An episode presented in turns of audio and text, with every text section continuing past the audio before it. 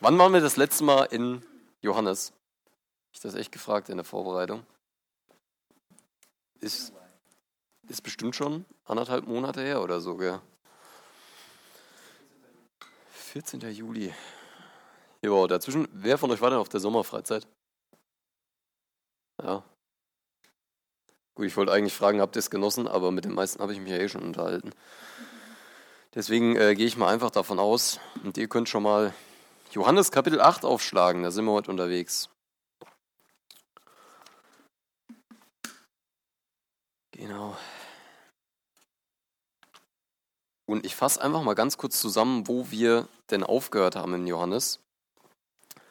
Die letzten Male, als wir so durchgegangen sind, haben wir uns über dieses Laubhüttenfest unterhalten. Bestimmt die letzten vier, fünf Male, die wir da drin waren. Und da ging es ja viel so darum, wie sich Jesus mit den Pharisäern unterhalten hat und wie Jesus die Pharisäer mit denen diskutiert hat und ein paar Auseinandersetzungen hatte. Und heute, ich freue mich irgendwie, weil schon seit wir durch Johannes gehen, darf ich irgendwie über meine ganzen Lieblingsgeschichten aus Johannes predigen. Und heute ist auch wieder eine davon dran, und zwar Jesus und die Ehebrecherin. Ich glaube, die meisten von euch kennen die schon, aber ich habe trotzdem in der Vorbereitung noch mal so ein paar Sachen für mich entdeckt und auch neu entdeckt, ähm, die man sich so aus der Geschichte rausziehen kann. Wer von euch guckt denn gerne so Anwaltsserien? Oder hat schon mal eine geguckt, ja? Ich habe noch keine einzige geguckt, aber ich sage immer, wenn Joni eine Serie guckt oder so, dann gucke ich die quasi mit, weil ich alles erzählt bekomme. Wie, wie hieß die nochmal? Oh ja. Ja, Suits. Welche von denen? Ja, es gibt noch hier dieses, dieses, dieses Better Call Saul gibt es ja auch noch. Und die sind ja schon relativ beliebt, diese Anwaltsserien. Und ich musste, als ich den Text heute so gelesen habe, musste ich irgendwie so daran denken, dass das schon so ein bisschen wie so eine, wie so eine Folge von so einer Serie ist, weil da gibt es einen, einen Prozess, einen Gerichtsprozess, da gibt es die Ankläger und da gibt es den Verteidiger und da gibt es eine Schuldige und noch dazu gibt es dann am Ende eine, gut für uns jetzt nicht, weil wir die Geschichte kennen, aber eine unerwartete Endung von der ganzen Verhandlung. Genau. Und ähm, ich habe gedacht, vielleicht können wir uns das mal mit so einem Blick durchlesen mit dem im Hinterkopf. Und ich fange mal an zu lesen ab Vers 1, Johannes 8 ab Vers 1. Jesus aber ging zum Ölberg. Früh am Morgen war Jesus wieder im Tempel. Das ganze Volk versammelte sich um ihn und er setzte sich und begann zu lehren. Ich habe das eben schon mal gesagt, dass die Pharisäer ja sehr darauf erpicht waren, sich mit Jesus anzulegen und mit ihm zu diskutieren. Und da gab es ja die Diskussion mit der Heilung am Sabbat. Und äh, gerade beim letzten Mal hatten die eine Diskussion, wo die am Ende so sauer auf Jesus waren, dass die Leute geschickt haben, um Jesus zu verhaften, wenn ihr das noch im Kopf habt. Aber das hat Jesus nicht aufgehalten, vor Menschen zu sprechen. Wir lesen hier, dass er früher am Morgen dann in den Tempel gegangen ist. Der Tempel, das war in Jerusalem nicht also das war mehr als nur so ein Gemeindegebäude, sondern das war ein richtig öffentlicher Ort, wo sich die Leute auch gerade bei so Festen versammelt haben, wo auch gelehrt wurde. Auf jeden Fall war da viel los. Und obwohl die Pharisäer schon versucht haben, Jesus zu verhaften, geht er trotzdem dahin und lehrt die Leute. Und wenn wir uns fragen, warum, dann ist die Antwort einfach, weil Jesus sein Auftrag, den er auf der Erde hatte, wichtiger war als die Probleme, die er dadurch bekommen hat. Sein Auftrag, uns Menschen zu retten und Menschen zu lehren und Menschen vom Reich Gottes zu erzählen, das war einfach das Wichtigste in seinem Leben. Das war, warum er gelebt hat. Und deswegen waren nicht die Probleme, die in seinem Weg waren, für ihn wichtig, sondern einfach nur, dass er tut, was ihm von Gott befohlen wird. Und das fand ich schon mal so eine krasse Sache, wo ich mich auch gefragt habe, ist das bei mir so? Weil gerade auf der Arbeit heute, ich habe so ein paar Kollegen, die sind halt richtige Lästerschwestern und so. Und dann stehst du bei denen und du machst vielleicht nicht mit oder so, aber dann musste ich wieder an diesen Bibelvers denken, wohl dem, der nicht im Kreise der Spötter steht. Und habe mich gefragt, was ist denn jetzt hier der richtige Umgang damit? Und ich finde, das können wir von Jesus einfach lernen, dass, dass er einfach ganz stur seinen Auftrag erfüllt hat, den er von Gott bekommen hat. Und auch wir alle haben ja den Auftrag, lesen wir am Ende von Matthäus, dass wir alle Menschen zu allen Nationen rausgehen sollen und die zu Jünger machen sollen. Vielleicht können wir uns das schon mal mitnehmen, dass wir stur unseren Auftrag erfüllen. Ich lese mal im Vers 3 weiter. Da kamen die Schriftgelehrten und die Pharisäer mit einer Frau, die beim Ehebruch ertappt worden war. Sie stellten sie in die Mitte, so dass jeder sie sehen konnte. Dann wandten sie sich an Jesus. Meister, sagten sie, diese Frau ist eine Ehebrecherin. Sie ist auf frischer Tat ertappt worden. Mose hat uns im Gesetz befohlen, solche Frauen zu steinigen. Was sagst du dazu? Wenn wir das so lesen, ich finde es immer interessant, wenn du so eine Predigt vorbereitest, da lernst du eigentlich selbst am meisten bei, weil man auch mal noch mal einen ganz anderen Blick da dran geht. Man guckt genauer hin. Und hier steht, dass sie die Frau zu Jesus gebracht haben. Und allein das heißt schon, dass die Frau, könnt ihr euch ja vorstellen, nicht freiwillig da war. Die Frau wurde quasi dahin geschliffen von den Pharisäern. Und die haben eine Anklage gegen die. Und die Anklage ist Ehebruch. Die Frau wurde offensichtlich dabei erwischt, wie sie mit einem Mann geschlafen hat, der nicht ihr Ehemann war. Ob die jetzt verheiratet war oder nicht, wissen wir nicht, aber sie wurde beim Ehebruch erwischt. Und ich will mal zwei Leute von euch bitten, einen 1. Mose 22 aufzuschlagen. 1. Mose 22, Vers 22 bis 24. Und den anderen 5. Mose 19.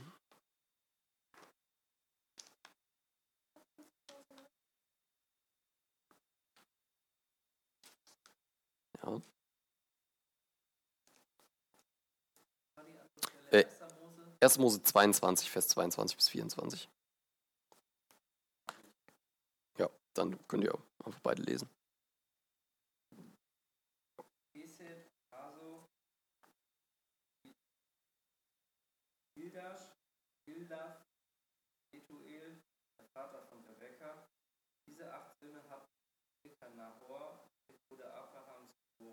Das ist sicher ist das erste Mose 22. Vielleicht habe ich auch die falsche Stelle aufgeschrieben. Guck mal in 2. Mose 22. Sorry. äh, 5. Mose 19, Vers 15.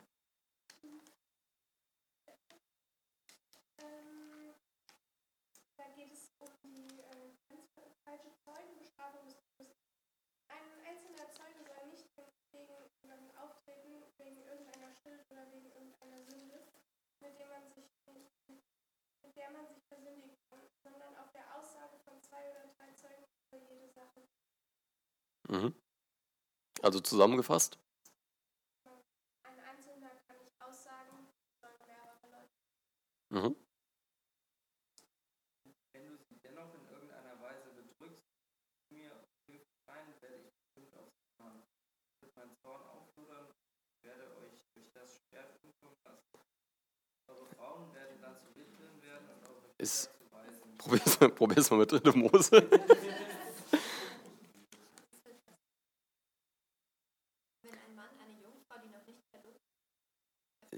Ja. Naja gut, ich habe mir offensichtlich die falsche Stelle aufgeschrieben und ich habe blöderweise den Vers auch nicht hier stehen.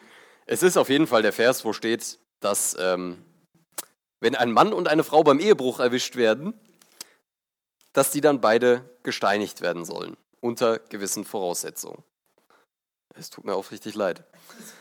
Ähm, und diese Gesetze, wenn ihr euch die mal durchlest, also generell, wenn ihr mal durch 3. Mose 18 lest oder so, wo diese ganzen Sexualthemen auch von Gott aufgegriffen werden, dann steht da immer, ihr sollt das Böse aus eurer Mitte entfernen. Das war das Ziel von dem Ganzen. Das war das Ziel. Bitte? Ja, was steht da? Das kann vorlesen. Wenn ein Mann einer Frau seines Onkels schlägt, hat er seinem Onkel entwehrt, sowohl der Mann als auch die Frau laden Schuld auf sich und sollen Kinder nur sterben. Wenn ein Mann die Frau seines Bruders heiratet, und so weiter, haltet euch an alle meine Gesetze und Vorschriften, andernfalls wird euch das Land ausspucken und euch für dann Nee, es gibt noch einen spezifischen Satz, der über allgemeinen Ehebruch und nicht irgendwie in der Familie. Ja, es wird, es wird öfter thematisiert. Und das Ziel davon ist, das Böse aus der Mitte von Israel zu entfernen. Und wenn ihr euch diese Stellen mal anguckt, dann ist es interessant, es wird ja oft gesagt, die Bibel ist frauenfeindlich und so, und dann werden auch Verse herangezogen, wo dann steht, dass nur die Frau gesteinigt werden soll. Aber eigentlich steht in allen Versen, die das betreffen, dass beide gesteinigt werden sollen. Dass wenn beide beim Ehebruch erwischt werden, einer allein kann auch schlecht beim Ehebruch erwischt werden, dass die dann beide hingerichtet werden sollen. Und dann ist hier die Frage in dem Text, wenn du Vers 5 mal liest in Johannes 8, dann steht da, solche Frauen soll man steinigen. Das heißt, die Pharisäer, die verdrehen dieses komplette Gesetz. Und die andere Frage, die sich mir stellt, ist, die bringen die Frau vor Jesus, wo ist denn der Mann? Also dieses ganze Gerichtsverfahren, was die da gerade versuchen aufzubauen, ist ein bisschen komisch. Zusätzlich noch war es damals wohl gar nicht so üblich, dass Leute wegen Ehebruch gesteinigt werden, wegen eben genau diesem Vers, dass immer zwei oder drei Zeugen das unabhängig voneinander bezeugen mussten. Und Ehebruch ist jetzt nichts, was auf öffentlicher Straße passiert, ist halt relativ privat und deshalb ist das einfach nicht so oft vorgekommen, weil die Beweislast einfach nicht krass genug war. Also ist die Frage, warum bringen die Pharisäer jetzt diese Frau zu Jesus? Und es wirkt auf mich irgendwie, als hätten die Pharisäer gar nicht so ein wirkliches Interesse an der Gerechtigkeit, als hätten die gar nicht so ein Interesse an dem, was die Frau überhaupt gemacht hat. Das einzige Interesse, was sie haben, ist, Jesus eine Falle zu stellen. Die wollen Jesus einer schwierigen Entscheidung entgegentreffen. Und zwar einerseits könnte Jesus jetzt sagen, ja gut, dann steinigt die halt. Dann würde er aber, der steht ja vor einer Menschenmenge, würde er aber ganz schön grausam vorkommen und auch ganz schön unbarmherzig. Wenn Jesus allerdings sagt, ja, lasst sie laufen, dann hat er gegen das mosaische Gesetz verstoßen und dafür könnten die den dann dran kriegen und verhaften. Und diese ganze Situation, die da beschrieben wird, die erinnert an eine andere Geschichte aus Matthäus 22, Vers 15. Das brauchen wir jetzt nicht komplett vorlesen. Das ist diese Geschichte, wo die Pharisäer zu Jesus kommen und sagen, hier sollen wir eigentlich Steuern zahlen. Und Jesus sagt, gib mir mal eine Münze und fragt die dann, wessen Bild und wessen Name steht auf der Münze. Und die sagen, das Bild und das Name, der Name des Kaisers. Und dann sagt Jesus, gut, dann gebt ihr dem Kaiser, was dem Kaiser gehört, und gebt Gott, was Gott gehört. Jesus war also relativ schlagfertig, wenn es um sowas ging. Aber wie geht er mit, mit der Situation jetzt um? Und ich habe mich so gefragt, wie würde ich entscheiden? Wie würdet ihr entscheiden? Könnt ihr ja vielleicht mal sagen, weil das ist ja schon eine ganz schöne Zwickmühle. Und klar wissen wir, was Jesus am Ende gemacht hat. Aber wie würden wir in so einer Situation entscheiden? Was wäre denn gerecht für diese Frau?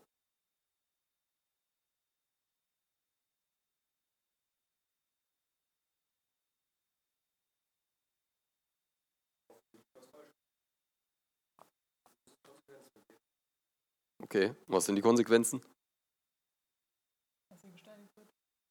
Die Konsequenz wäre, dass sie gesteinigt wird, aber unter der Bedingung, dass sie ein faires Gerichtsverfahren bekommt.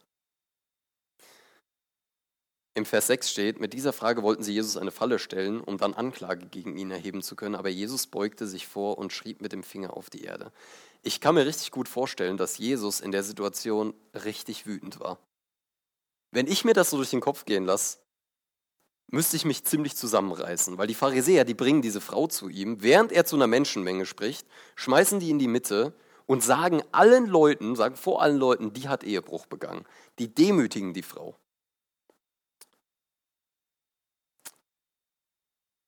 Und ich habe mich gefragt, wie kann man eigentlich als Mensch so sein? Und vielleicht ist das ein Grund, kann ich mir zumindest vorstellen, warum Jesus sich wortlos hingesetzt hat und in den Sand geschrieben oder gemalt hat. Jesus geht da erstmal gar nicht drauf ein, der ignoriert die Pharisäer erstmal. Und wir wissen nicht genau, was er in den Sand geschrieben hat. Es gibt Vermutungen, dass er den Namen der Frau, den Namen der Ankläger oder das, was er im nächsten Vers dann sagt, dass er das auf den Boden geschrieben hat. Aber erstmal ignoriert er die. Er bleibt ruhig.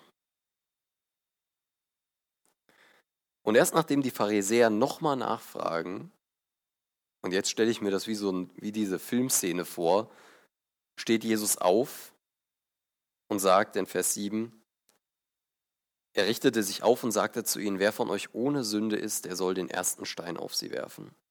Dann beugte er sich wieder und schrieb auf die Erde.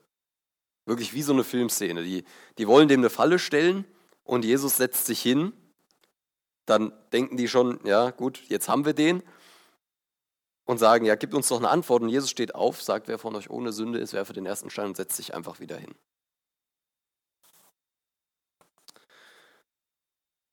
Jesus reagiert hier so ein bisschen wie der Anwalt von der Frau.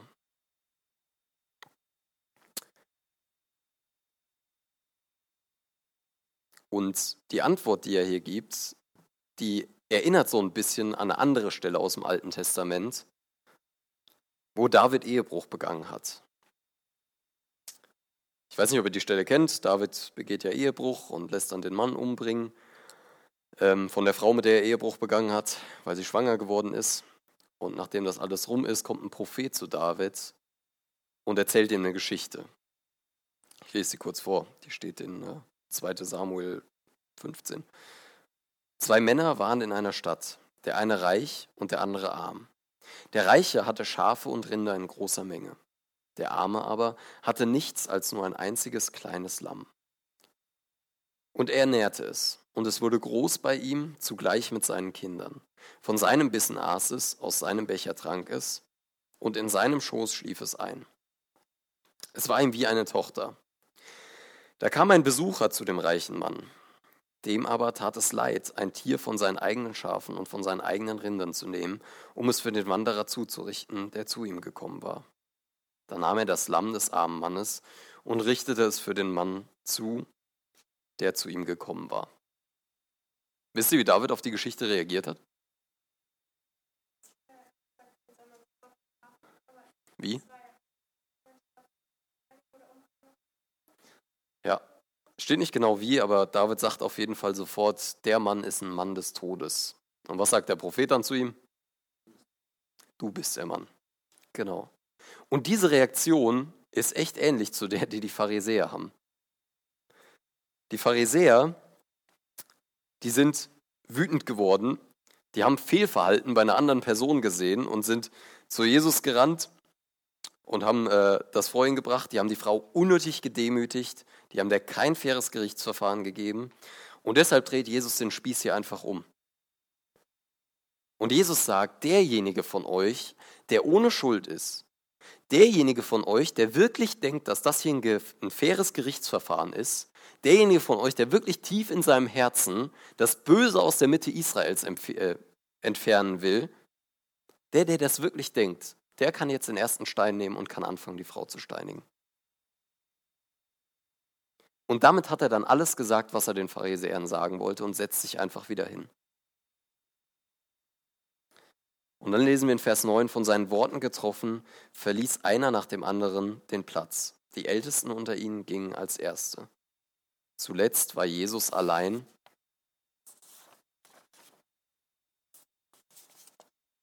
Mhm. Sehr gut. Ich glaube, unser Drucker ist alle. Ist nicht schlimm. Zuletzt war Jesus allein mit der Frau.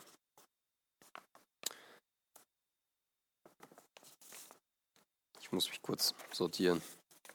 Ich hätte mir die vielleicht vorher mal durchgucken sollen, ob alle da sind. Das wäre schlau gewesen.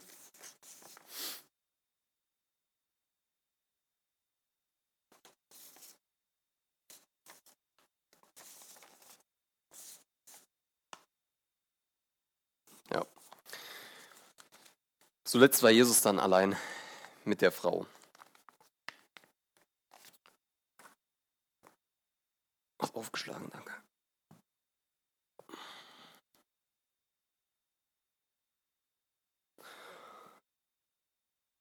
lese den Vers nochmal vor.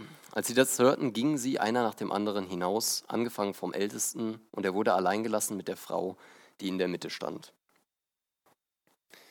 Die Pharisäer, die wurden hier mit Fehlverhalten konfrontiert. Jesus hat denen ganz klar gesagt, das habt ihr falsch gemacht. Also, das heißt ganz klar, die haben es offensichtlich sehr deutlich verstanden und sind weggegangen. Und da habe ich mich gefragt, wenn Jesus uns zurechtweist, was ist denn dann unsere Reaktion darauf? Wenn Jesus uns so ein bisschen vor den Kopf stößt und uns sagt, was wir falsch gemacht haben, wie reagieren wir darauf? Und die Pharisäer, die waren so stolz und so selbst gedemütigt, dass sie einfach weggehen. Und dann steht da, dass einer nach dem anderen weggeht und am Ende nur noch die Frau mit Jesus übrig ist. das Krasse daran ist, die Frau war ja diejenige, die von Anfang an gedemütigt wurde von den Pharisäern. Und es steht nicht genau da, warum die Frau da geblieben ist. Vielleicht hat die Angst bekommen, so jetzt mit den Pharisäern rauszugehen. Vielleicht hatte die, ja, war die einfach nur beschämt oder vielleicht wusste die auch überhaupt nicht, wo die jetzt hingehen soll, weil sie sich geächtet vorkam von der Gesellschaft. Aber wir lesen nur, dass sie da geblieben ist. Und das sind so unsere Reaktionen, wenn wir mit Jesus zu tun haben, wenn Jesus was zu uns sagt, wenn wir vielleicht auch gedemütigt werden von Jesus. Entweder wir gehen weg, weil wir stolz und beleidigt sind, oder wir bleiben da und warten auf das, was Jesus uns zu sagen hat. Und wenn ihr beim Text aufgepasst habt, dann ist das Krasse, dass Jesus nicht einmal gesagt hat, dass die Frau unschuldig ist. Das hat Jesus nie behauptet. Die Frau konnte also jetzt nicht davon ausgehen, dass Jesus die irgendwie begnadigt, wie er es dann ja getan hat, sondern eigentlich musste die davon ausgehen, dass sie jetzt nochmal eine Standpauke bekommt. Aber sie bleibt trotzdem da. Sie bleibt trotzdem Jesus, bei Jesus. Und dann lesen wir in Vers 10, was Jesus zu ihr sagt. Jesus aber richtete sich auf und sprach zu ihr, Frau, wo sind sie? Hat niemand dich verurteilt? Sie aber sprach, Niemand, Herr. Jesus aber sprach zu ihr, Auch ich verurteile dich nicht. Geh hin und sündige von jetzt an nicht mehr. Jesus hat auch in dem Satz nicht gesagt, ja, war ja eigentlich nicht so schlimm, was du gemacht hast. Das würde Jesus niemals sagen, weil der Grundgedanke von Sünde ist ja Zielverfehlung für das, was Gott für dein Leben vorhat. Und die Frau hat das Ziel offensichtlich verfehlt. Aber Jesus sagt zwei andere Sachen zu der. Und zwar erstens, ich vergebe dir. Auch ich verurteile dich nicht. Und zweitens, geh hin und sündige nicht mehr. Und das ist irgendwie ein krasses Beispiel dafür, wie Jesus mit uns umgegangen ist und immer noch umgeht. Weil das ist quasi das Evangelium auch in Mini-Format. Wir haben gesündigt, wir sind schuldig und Jesus verschweigt uns das nicht, sondern im Gegenteil, Jesus macht uns das eigentlich klar. Der Heilige Geist macht uns das klar, dass wir sündig sind und dass wir verloren sind und dass wir was Falsches gemacht haben. Und dann sind wir gedemütigt vor Gott. Und dann können wir zu Jesus kommen. Und wenn wir das annehmen, dass Jesus uns dieses Angebot gibt, der Vergebung, dass Jesus uns dieses Angebot am Kreuz gibt, dann sagt Jesus zu uns auch, ich verurteile dich nicht mehr und bleib nicht da stehen, sondern er ist noch so liebevoll und gnädig, dass er sagt, geh hin und sündige nicht mehr. Ich weiß nicht, wie euch das vorkommt, wenn ihr euch das durchliest, geh hin und sündige nicht mehr. Aber oft ist das ja so ein so ein Befehl. So, ja gut, dann gehe ich jetzt halt mal hin und dann sündige ich halt nicht mehr. Aber eigentlich ist das doch pure Gnade, dass Jesus uns diesen Tipp noch mitgibt. Weil was Jesus uns ja sagt, ist nicht, Sünde ist böse, weil ich das nicht will, also auch auf jeden Fall, aber Sünde ist ja auch böse, weil es nicht gut für uns ist, weil es nicht das ist, wofür wir geschaffen sind. Sünde ist Zielverfehlung von dem, was Gott für unser Leben vorhat. Und was Gott mit unserem Leben vorhat, ist gut. Punkt. Und deswegen sagte Jesus zu der Frau, geh hin und sündige nicht mehr. Nicht nur um seinetwillen, sondern auch um ihretwillen. Und ich glaube, das ist auch ein wichtiger Punkt, den wir als Christen uns behalten müssen, dass Gott das auch immer wieder sagt. Weil jeder von uns sündigt im Leben, aber dass Gott immer wieder zu uns sagt, und jetzt geh hin und sündige nicht mehr. Du lebst in der Freiheit. Wir lesen ja davon, dass Jesus am Kreuz für unsere Schuld gestorben ist, aber danach ist er ja auferstanden. Und diese Auferstehung ist eine Auferstehung in das neue Leben. Diese Auferstehung ist ein Zeichen dafür, dass wir keinen toten Gott haben, sondern einen lebendigen Gott. Dass wir in der Freiheit weiterleben können. Und das ist es, was sich Gott für uns wünscht. Geh hin und sündige von jetzt an nicht mehr. Und in Römer Kapitel 8, könnt ihr mal noch aufschlagen, da steht ein Vers. Da steht ein Vers. Ja, ich war gerade verwirrt. Da steht ein Vers, der dann ziemlich genau zusammenfasst, was die Frau erlebt hat und was auch wir für uns beanspruchen können, was auch wir erleben können. Römer 8 ab Vers 1. Also gibt es jetzt keine Verdammnis mehr für die, die in Jesus Christus sind. Denn das Gesetz des Geistes des Lebens in Christus Jesus hat dich frei gemacht von dem Gesetz der Sünde und des Todes. Das ist doch, was wir haben. Wir haben Freiheit in Jesus. Wir müssen nicht mehr sündigen. Wir müssen nicht sagen, ich darf jetzt nicht mehr sündigen, sondern wir müssen nicht mehr sündigen. Und Jesus will uns dabei helfen. Und so finde ich echt diese, diese Geschichte mit der Frau, deswegen ist es auch eine meiner Lieblingsgeschichten. Diese Frau bleibt bei Jesus, die geht nicht weg. Es gibt mal diesen, gab mal diesen Vers, auch einer meiner Lieblingsverse in der ganzen Bibel, wo einer der Jünger zu Jesus sagt, Herr, wohin sonst sollen wir gehen? Ich weiß nicht, wohin die Pharisäer gegangen sind mit, mit ihrer, ja, dass sie bloßgestellt wurden mit ihrer Scham. Aber die Frau wusste, wo sie hingegangen ist. Sie ist zu Jesus gegangen, weil sie keinen anderen Ort hatte, wo sie hingehen konnte.